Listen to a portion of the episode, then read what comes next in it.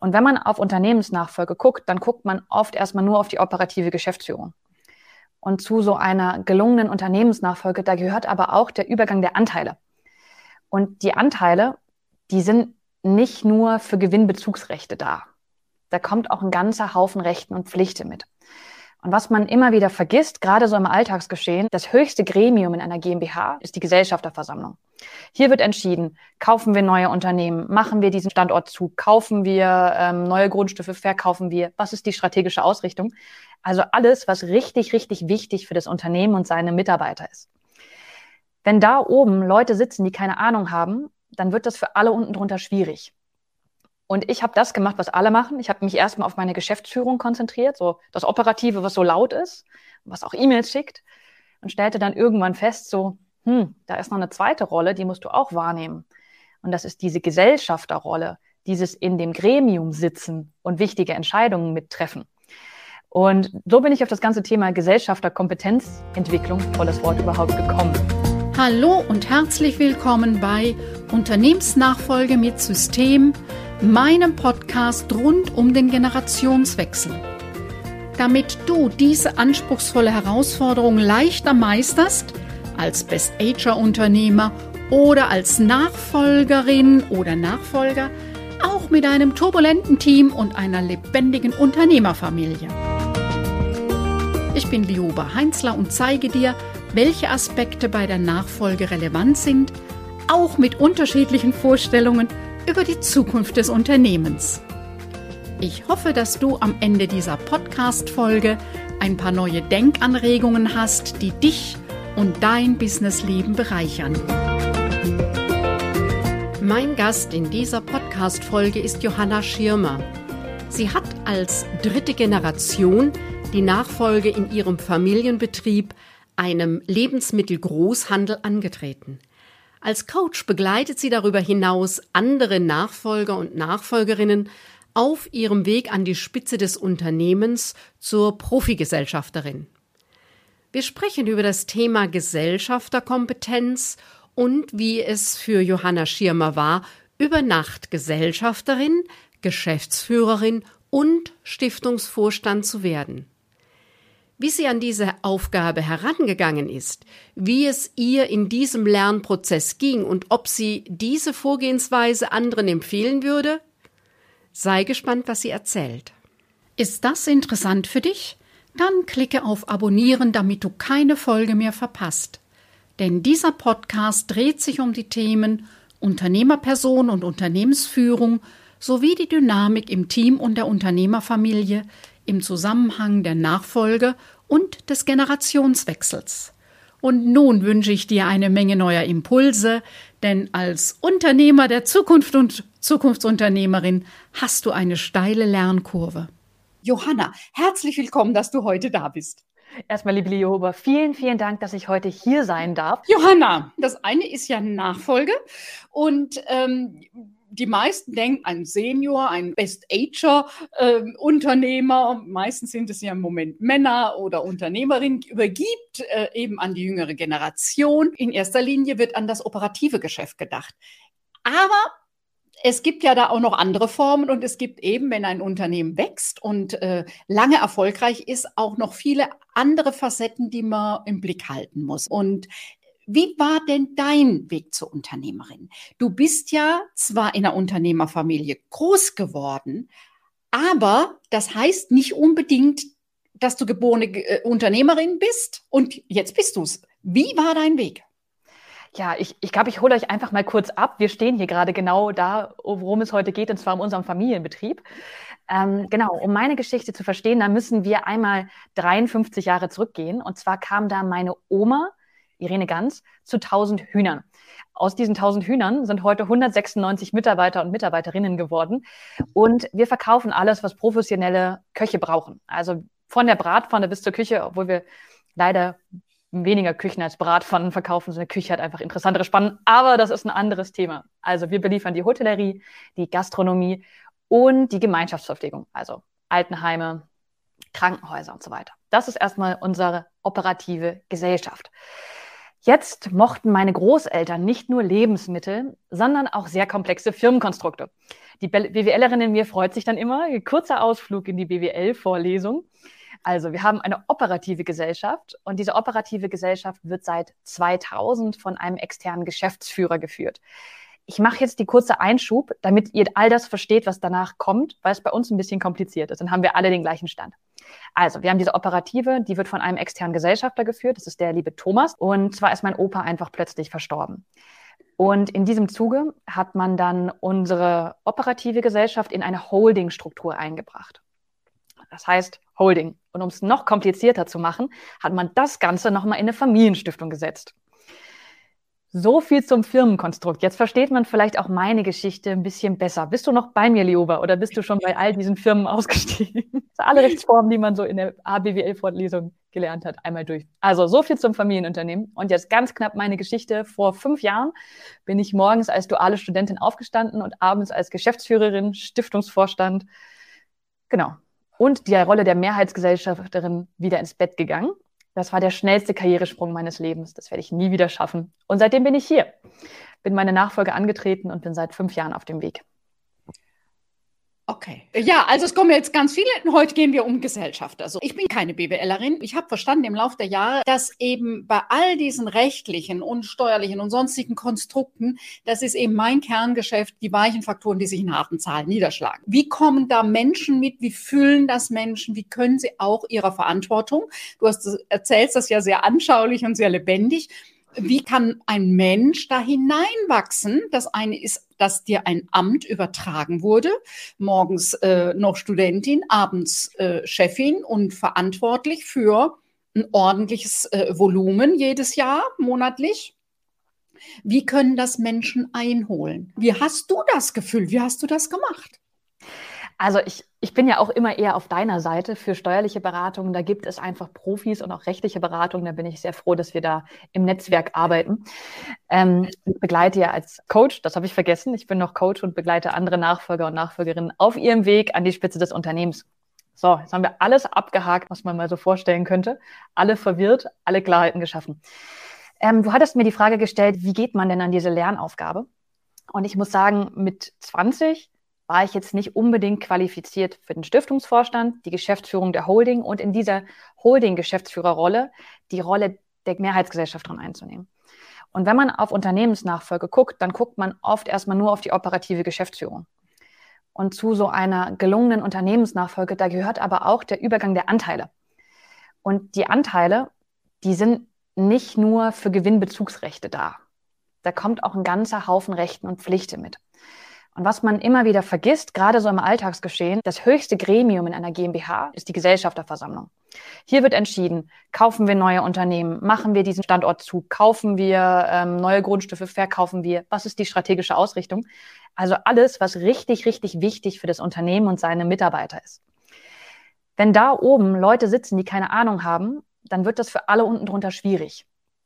Und ich habe das gemacht, was alle machen. Ich habe mich erstmal auf meine Geschäftsführung konzentriert, so das Operative, was so laut ist, was auch E-Mails schickt, und stellte dann irgendwann fest, so, hm, da ist noch eine zweite Rolle, die musst du auch wahrnehmen. Und das ist diese Gesellschafterrolle, dieses in dem Gremium sitzen und wichtige Entscheidungen mittreffen. Und so bin ich auf das ganze Thema Gesellschafterkompetenzentwicklung, tolles Wort überhaupt, gekommen. Genau. Genau, da gibt es dieses Wahnsinnswort. Mhm, okay. Gen genau das ist das, was ähm, Ausländer immer toll finden, gerade so im englischsprachigen Raum, dass man im Deutschen ganz viele Wörter aneinandersetzen kann. Ist gut für Hangman, das Wort. Nehme ich das nächste Mal, wenn ich das mit irgendeinem Kind spielen kann. Richtig unfair. Genau. Was überhaupt ist Gesellschafterkompetenzentwicklung? Also grundsätzlich ist Gesellschafterkompetenzentwicklung die Idee zu sagen, hey, du hast da ganz viel Verantwortung, du solltest vielleicht Kompetenzen mitbringen, die dich irgendwie dafür rüsten. Und ich bin da in meiner Recherche über ein ganz cooles Bild gestolpert. Und zwar kam das von der WIFU, Wittner Institut für Familienunternehmen. Und zwar sagen die, Gesellschafter sein, das ist ein bisschen wie Autofahren. Lioba, du hast doch bestimmt einen Führerschein, oder? Mhm. Ich gehöre noch zu den Jahrgängen, die das mit dem Autofahren ganz spannend fanden. Hast du den Lkw-Führerschein oder hast du den Autoführerschein? Den Autoführerschein, ja. Mhm. Das war zu der Zeit hatte man dann noch, also bis 3,5 oder so durfte man dann automatisch Lkw fahren, habe ich nie in Anspruch genommen. Also mir reicht normaler Pkw, das geht auch gut. Also hast du noch diesen attraktiven All-in-One-Führerschein. ich habe schon den neuen. Bei mir gab es schon diese Klassen. Und zwar sagt man grundsätzlich, hey, Gesellschafter sein, dafür solltest du irgendwie qualifiziert sein. Man lässt dich ja auch im Straßenverkehr erst dann auf die Menschheit los, wenn du das Ding bedienen kannst. Also wenn du ein paar Praxisstunden kannst, ein bisschen Theoriestunden gemacht hast und dann, dann darfst du auf den Rest da draußen treffen. Man braucht in Deutschland einen Angelschein, um einen Fisch zu fangen, aber um Verantwortung für zigtausend Mitarbeiter zu übernehmen. Da braucht es Eingang zum Notar. Und so fand ich diese Idee vom WIFU ganz gut, dass die gesagt haben, hey, lass uns doch sowas wie Führerscheine auch für Gesellschafter einführen, weil die übernehmen auch Verantwortung und die können auch ganz schön Schaden machen so wie wenn man ohne Führerschein fährt. Und da gibt es quasi so drei Klassen. Und zwar ist die Grundklasse, dass man sagt, ja, also jemand, der Gesellschafter ist, der sollte Roller fahren können. Also diese kleinen Vespas. Ich weiß nicht, ob du mal einen hattest. Ich hatte einen. Ich habe einen noch hinten in der Garage stehen, Staub vor sich hin. Ist tolles Ding. Über Fahrrad, also mit zwei Rädern habe ich es übers Fahrrad nie rausgeholt. Aber zurück zum Thema. Also ganz kurz zusammengefasst, es gibt drei Stufen. Die erste ist der Gesellschafter. Dann sagt man, es ist wie so ein Rollerführerschein, du solltest so Grundlagen können. Wenn du jetzt in ein Gremium gehst, Aufsichtsrat, Beirat, dann sollst du ein bisschen mehr können. Und wenn du einen Vorsitz von so einem Gremium übernimmst, ein Aufsichtsratsvorsitzender, ein CEO, Stiftungsvorstand, dann solltest du noch mehr können. Und ganz grob ist diese Idee, nimm mal deine Kompetenzen und leg sie diesen Anforderungen gegenüber und guck, passt denn dein Kompetenzführerschein zu dem Gefährt, was du da gerade fährst? Ein super Bild, also sehr, sehr eindrücklich auch. Ich erlebe das immer wieder in verschiedenen Zusammenhängen, dass Menschen Positionen haben, die sie eben irgendwie äh, geerbt haben, aber die Kompetenzen nicht mitbringen. Und da passiert halt wirklich sehr viel Unheil, kann ich nicht anders sagen. Das Programm geht gleich weiter. Möchtest du zwischen den Podcast-Folgen kostenlos die interessantesten Beiträge Tools und Inspirationen erhalten, mit denen du dein Unternehmen und deine eigene berufliche Entwicklung besser steuern kannst? Jeden zweiten Donnerstag erhältst du geballte Impulse für dein Business per E-Mail. Lass dich immer wieder positiv überraschen. Und wenn dir meine elektronische Post nicht mehr gefällt, kannst du dich mit einem Klick wieder abmelden. Schließe dich den fast 1000 Abonnenten und Abonnentinnen an und abonniere unseren Impulsletter unter www.liobaheinzler.de-newsletter und wir sprechen uns in deinem Postfach. Wie geht es denn den Personen damit? Also du begleitest ja auch sehr viele Nachfolger und Nachfolgerinnen. Mhm. Da gibt es immer so wieder so Menschen wie mich, deren mhm. Führerschein gar nicht zu dem Gefährt passt, also deren Kompetenzen nicht zu den Positionen passen. Wie geht es den Menschen in diesen Situationen? Es ist unterschiedlich. Manche sind sich gar nicht bewusst, welche Verantwortung zu tragen. Also ich habe mhm. erlebt, gerade gibt so die eine oder andere eigentliche Nachfolgerin in meinem Alter, Frauen, die die Geschäftsführung ihrem Mann übertragen haben und die die klassische Rolleaufteilung hatten. Mhm. Und die auch de, ihren Teil, obwohl sie die größeren Ges Gesellschafteranteile im Unternehmen haben, ähm, eher den Teil allein über Beziehung, ich vertrage mich allen, wir finden äh, miteinander eine Lösung. Das ist ein hohes Gut, es reicht aber nicht immer. Also manchmal ist es auch die Frage nach Macht. Wer hat hier was zu sagen und wer entscheidet an welchem Punkt? Das erlebe ich sehr unterschiedlich und es gibt welche, die das sehr klar haben, die eben auch wissen, es ist klug als Familie, das eine vom anderen zu trennen, was ich denen immer rate. Also für Gesellschafterversammlungen mietet euch im Hotel ein, nehmt einen professionellen Besprechungsraum, dann ist von vornherein klar, das ist nicht der Kindergeburtstag oder nicht äh, ja der Sonntagnachmittagskaffee. Das macht das Leben leichter. Hier geht es jetzt darum, ähm, ja Entscheidungen für die Zukunft des Unternehmens zu fällen. Ja. Ich kann dieses Gefühl der, der fehlenden Wahrnehmung der Rolle ganz gut teilen. Gerade wenn man mit seinen Gesellschaftern zusammenarbeitet, dann funktioniert ja auch so eine Gesellschafterversammlung schnell als jemand steckt den Kopf rein und sagt, was hältst du denn da und davon? So, ja, ist okay. Ich schreibe einen Beschluss. Und dann zeichnet man den ab. Psst, liebes Amt, das habt ihr natürlich alle nicht gehört. Aber oft ist ja diese Gesellschafterrolle gar nicht so präsent. Und so hat es auch bei mir echt gedauert, bis ich verstanden habe, wann bin ich denn jetzt gerade Geschäftsführerin? Wann habe ich meinen Geschäftsführerhut auf? Und wann bin ich Gesellschafterin? Wann habe ich meinen Gesellschafterhut aus?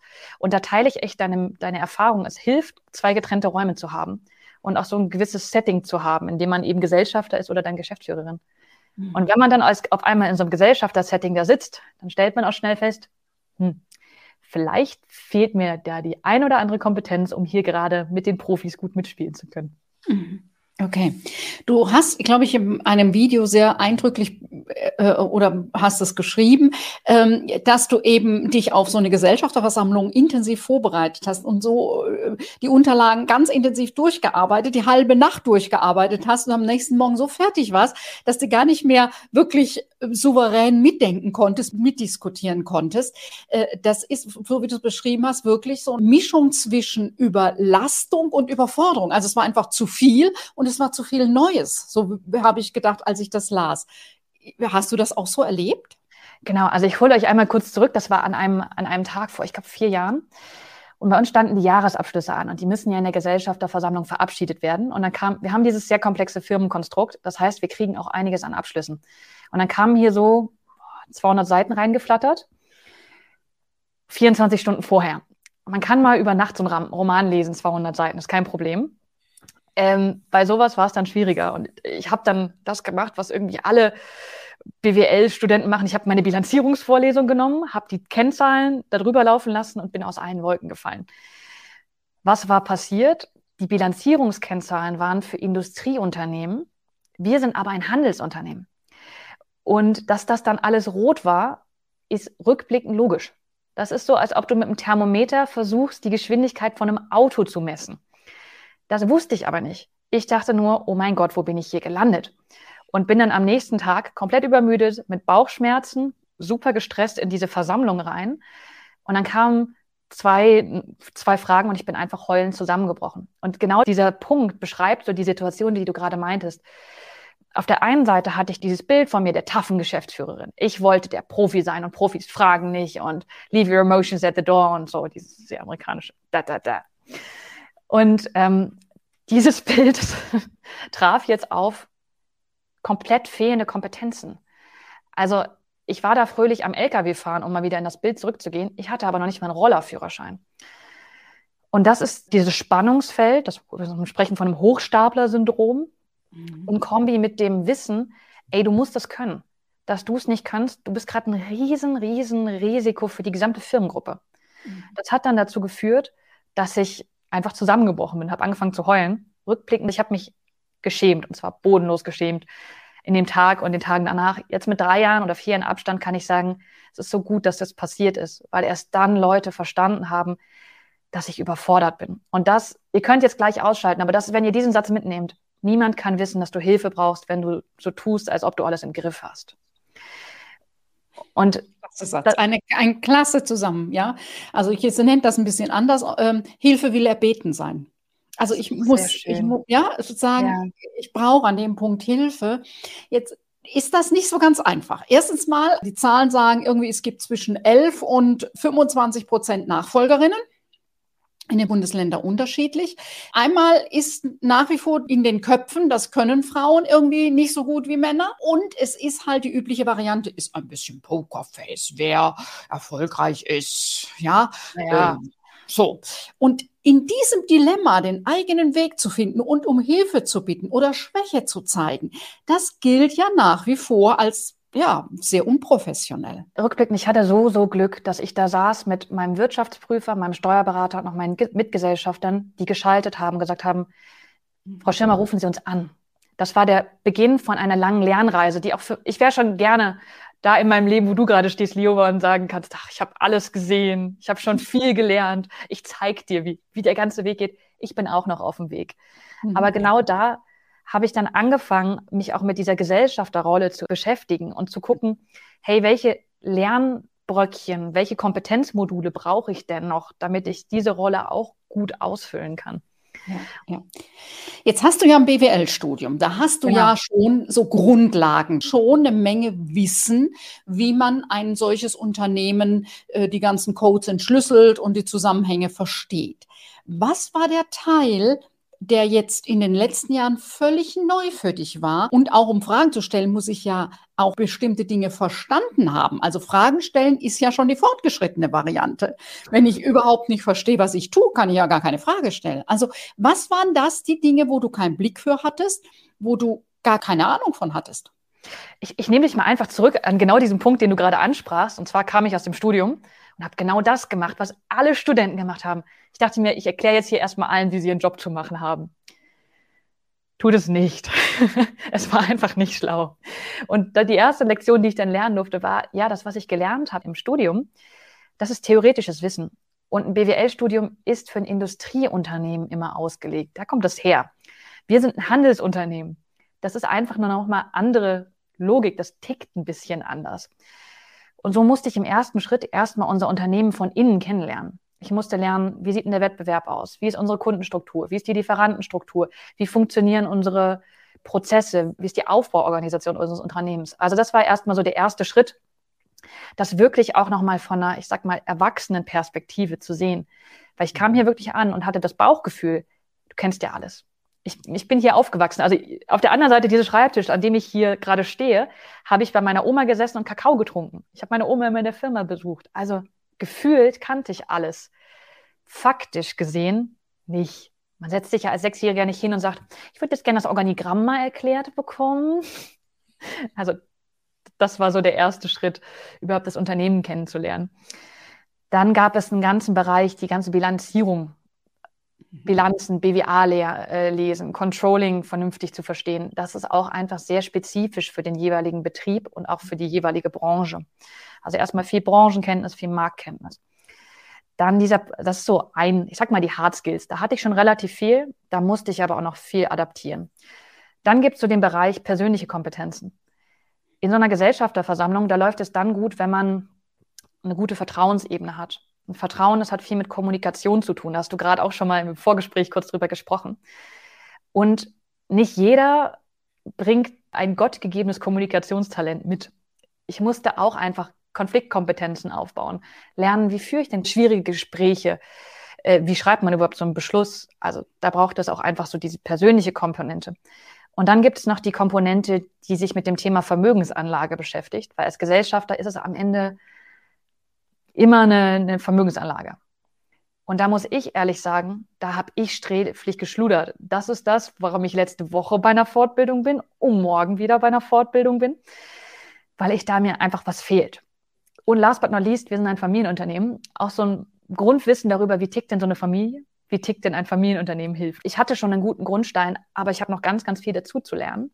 Und das ist auch das, was mich die nächsten 40 Jahre beschäftigen wird, immer wieder in verschiedenen Bereichen aufzustocken. Was sind denn aus deiner Erfahrung so die wichtigsten Wege, wie neue Gesellschafter und Gesellschafterinnen ähm, Wissen aufbauen? Das eine ist, was ich super finde, wie du das formulierst, zu sagen, die nächsten 40 Jahre werde ich mich damit beschäftigen und ich bin nicht fertig mit Lernen und werde weiter lernen. Das ist, finde ich, eine super Grundhaltung, weil sich diese Welt einfach so schnell ändert, dass, äh, du hattest ja das eben so charmant gesagt schon, ne, in meinem Alter schon alles gesehen. Na, ja, dass das eine mich haut so schnell nichts mehr um. Äh, die andere Seite ist, ich bin täglich Lernende. Also wer das aufgibt, wer Neugierde in seinem Leben aufgibt, ist schon ein bisschen früher tot als der eigentliche Todesdatum, als das eigentliche Todesdatum. Neues entwickeln hört ja nicht auf und diese Neugierde macht mich lebendig und hält mich lebendig. Also das ist ein ganz zentraler Punkt. Ähm, so, jetzt hattest du noch de, die andere Facette deiner Frage war, also es gibt welche, die das ganz ähnlich machen wie du, denen das bewusst ist. Es gibt andere, je nachdem, wenn aus verschiedenen Familien Brüder haben mit ihren Familien und Kindern und Cousins und Cousinen müssen Verantwortung übernehmen, dass die dann nochmal überlegen, wie sie eben nicht nur der eine Strang der Familie und der andere, sondern wie sie da eine Querverbindung hinkriegen, ungefähr in der Altersklasse. Überlegen da verschiedene Modelle. Äh, was ich immer wieder erlebe, ist, dass zu viele, das ist die andere Seite, ich sage jetzt nicht aber, sondern das ist die andere Seite, zu viele unter Familienunternehmer oder umgekehrt Unternehmerfamilien, so muss ich sagen, unter sich bleiben, weil die viel Austausch haben, weil diese Kommunikation in der Familie und im Betrieb schon viel Zeit und Energie bindet, holen die sich zu wenig Input von außen und gehen auch noch mal gezielt auf Weiterbildungen und versuchen, denken, kriegen wir doch alles selber hin. Ich immer sage, das ist das alte äh, Kuchenbackprinzip ist billiger, den Kuchen selber zu backen. Ähm, nein, inzwischen nicht mehr. Das war mal so. Das heißt, es ist sowas wie eine mentale Inzucht. Man bleibt gedanklich immer im gleichen, in den gleichen Denkschleifen. Und da ist bei manchen Unternehmerfamilien wirklich die Frage, wo kommt da nochmal neuer Wind her? Wo kommen innovative Ideen? Wer stellt mal alles auf den Kopf? Das sehe ich auch. Ja, ich kann das so gut nachvollziehen. Also man, man kocht immer so ein bisschen im eigenen Saft. Und für mich war damals wirklich das Glück, dass ich diesen Zusammenbruch hatte, weil dann erst auch in der ganzen Gruppe ein Aha-Moment von, oh, hier muss jemand Wissen aufstocken, mhm. gefallen ist. Mhm. Und wir deswegen starten konnten. Und jetzt mittlerweile, ich bin fünf Jahre auf dem Weg, haben wir auch festgestellt, ja, Learning by Burning, das geht. Das ist aber einfach super anstrengend. Das ist ja. super stressig und das ist auch ja. mit viel Angst verbunden. Und ja. deswegen setzen wir uns jetzt hin und ähm, machen mal so ein Kompetenzprofil so. Was muss denn ein Gesellschafter können bei uns? Was muss ein Vorstand können? Was muss der Stiftungsbeirat können? Mhm. Und halten dann wirklich mein Profil dagegen und sagen, hier fehlt was. Und dann mhm. werden Maßnahmen geplant. Und das gibt so also, viel Ruhe. Und es ist noch ein Satz zu dir wieder. Wir wären darauf nicht gekommen, wäre ich nicht zu so einem Austausch zu dem Thema gegangen, wo jemand einfach nur gesagt hat, ja, mach doch eine Stellenausschreibung, halt deins dagegen und leite es ab. Ich wäre allein nicht drauf gekommen. Deswegen ist Austausch so, so wichtig. Das Programm geht gleich weiter. Möchtest du zwischen den Podcast-Folgen kostenlos die interessantesten Beiträge, Tools und Inspirationen erhalten, mit denen du dein Unternehmen und deine eigene berufliche Entwicklung besser steuern kannst? Jeden zweiten Donnerstag erhältst du geballte Impulse für dein Business per E-Mail. Lass dich immer wieder positiv überraschen. Und wenn dir meine elektronische Post nicht mehr gefällt, kannst du dich mit einem Klick wieder abmelden. Schließe dich den fast 1000 Abonnenten und Abonnentinnen an und abonniere unseren Impulsletter unter www.liobaheinzler.de-newsletter und wir sprechen uns in deinem Postfach. Was ich auch bei manchen erlebe, ist also, deine Weiterbildung ist keine, ist nicht Preisklasse VHS. So, also da muss man Geld in die Hand nehmen, weil das sind sehr spezielle Weiterbildungen, die ähm, auch mit besonderen Experten, die diese Konstellation verstehen. Es ist immer noch mal was anderes, mit einer Unternehmerfamilie zu arbeiten, als mit Menschen, die solch eine gemeinsame Geschichte haben. Da ist auch bei manchen, mm, nee. Und dass das aber ein solcher Mehrwert ist, weil Dinge schneller erledigen, weil sie mit mehr Voraussicht, weil sie mit, äh, mit einem anderen Untergrund, weil auch ein anderes Netzwerk entsteht. Ja, das tut mir manchmal, wo ich denke, hm, das ist irgendwie vielleicht das Auto eine Nummer kleiner fahren und da rein investieren. Ist jetzt so meine ganz persönliche Einschätzung. Noch einen Satz dazu, wenn ich darf. Das, das Thema ist, man vergisst oft, man sieht den Preis, man sieht aber nicht die Konsequenzen, wenn man das, was man da kauft, und das ist Wissen, dass es mhm. Können nicht hat. Mhm. Weil das kommt leider erst ein paar Jahre später die, den Bach runter. Und mhm. wenn man da einmal auf dem falschen Weg ist, ist es schwer, wieder zurückzukommen. Deswegen, ja, das ist teuer. Ja, auch ich schlucke manchmal, wenn ich da drauf gucke. Aber mhm. es macht Sinn, da auch wirklich spezialisierte Sachen zu machen. Weil ja. ich habe in Stiftungsfortbildung äh, gesessen, noch und nöcher. Die haben mir nichts gebracht, weil die ja. nur für gemeinnützige Stiftungen waren, nicht für Familienstiftungen. Also mhm. Guckt genau, was ihr braucht guckt nach einem professionellen Partner, die nur das machen und mhm. zieht euch da das Wissen rein und lasst es eine Mark 50 mehr kosten. Das wird euch wirklich, wirklich viel bringen. Ja, danke dir nochmal für diese klaren Worte. Wie viele Gesellschafter und Gesellschafterinnen seid ihr am Tisch? Ähm, in der operativen drei. Mhm. Und jetzt ist quasi auch, auch unsere Operative ist die, die Best Ager. Das habe ich heute gelernt. Die mögen das immer nicht, wenn man Senior-Generation sagt. Ich sage jetzt immer Best Ager. Das ist richtig schön. Die haben noch ein bisschen Zeit, aber auch die gehen irgendwann Richtung Rente. Und wir sind dann quasi drei aus der Next Gen. Und deswegen stellt sich auch da die Frage, wie kann man denn der nachfolgenden Generation das Wissen vermitteln? Und vor allem, mich hat man damals einfach ins kalte Wasser geworfen. Ich hatte überhaupt keine Ahnung, was ich machen muss. Ich hatte keine Ahnung, worauf ich mich da einlasse. Und was mir halt auch in diesem ganzen Gespräch wichtig ist, ist für die anderen beiden Klarheit zu schaffen. Mhm. Wenn ihr sagt, ihr macht das, was sind das für Aufgaben? Was sind das für Kompetenzen? Was genau ist der Job? Mhm. Damit die das klar wissen. Und das ist gerade ein Thema, mit dem wir uns einfach viel beschäftigen. Also in Summe sind wir sechs. Mhm. Es sind jetzt nicht irre viele, aber mhm. auch in dem Kreis merkt man schon dieses Vorgehen von Stellenprofil, da stehen wir, von ist nach soll, gibt Ruhe rein. Und das ist was, das ist eh alles super aufregend mit der mhm. Nachfolge. Und wenn man dann noch zusammensitzt in der Konstellation, ist aufregend. So ein mhm. bisschen Struktur, es muss nur eine Excel-Tabelle sein, hilft allen und gibt viel Ruhe rein. Also es ist einfach hilfreich, da auch nochmal zu trennen. Also wenn es eine Unternehmerfamilie ist, ein Familienunternehmen, dann sind die Menschen ja auf vielfältige Weise miteinander verbunden und haben auch schon eine lange Geschichte miteinander. Und das ist an manchen Punkten hilfreich und ein, ein großer Schatz. Und manchmal steht es einem auch im Weg. Aber dass das nicht nur die emotionale Beziehungsseite hat, da nochmal objektive Kriterien reinzubringen, hilft einfach bei der Verhandlung. Ähm, und hilft nochmal genauer zu gucken, okay, das sind jetzt eher, mh, hm, da habe ich ein blödes Gefühl, kann ich mir nicht gut vorstellen, oh, das finde ich klasse, also wirklich die emotionale Seite auch nochmal. Und die andere Seite zu gucken, was sagen dann ganz, soweit es möglich ist, objektive Kriterien helfen, einfach sich immer wieder zu sortieren. Genau. Und es ist manchmal mit dreien schwierig und manchmal ist es mit sieben schwierig und manchmal ist es mit sieben einfach und mit dreien ein. Bei der Nachfolge ist eine der Themen, dass die nachfolgende Generation andere Modelle im Kopf hat, was das Thema Leitung angeht. Also, dass Geschwister sagen, wir machen das miteinander. Kooperative Leitung, Doppelspitze, wie man das auch immer nennt.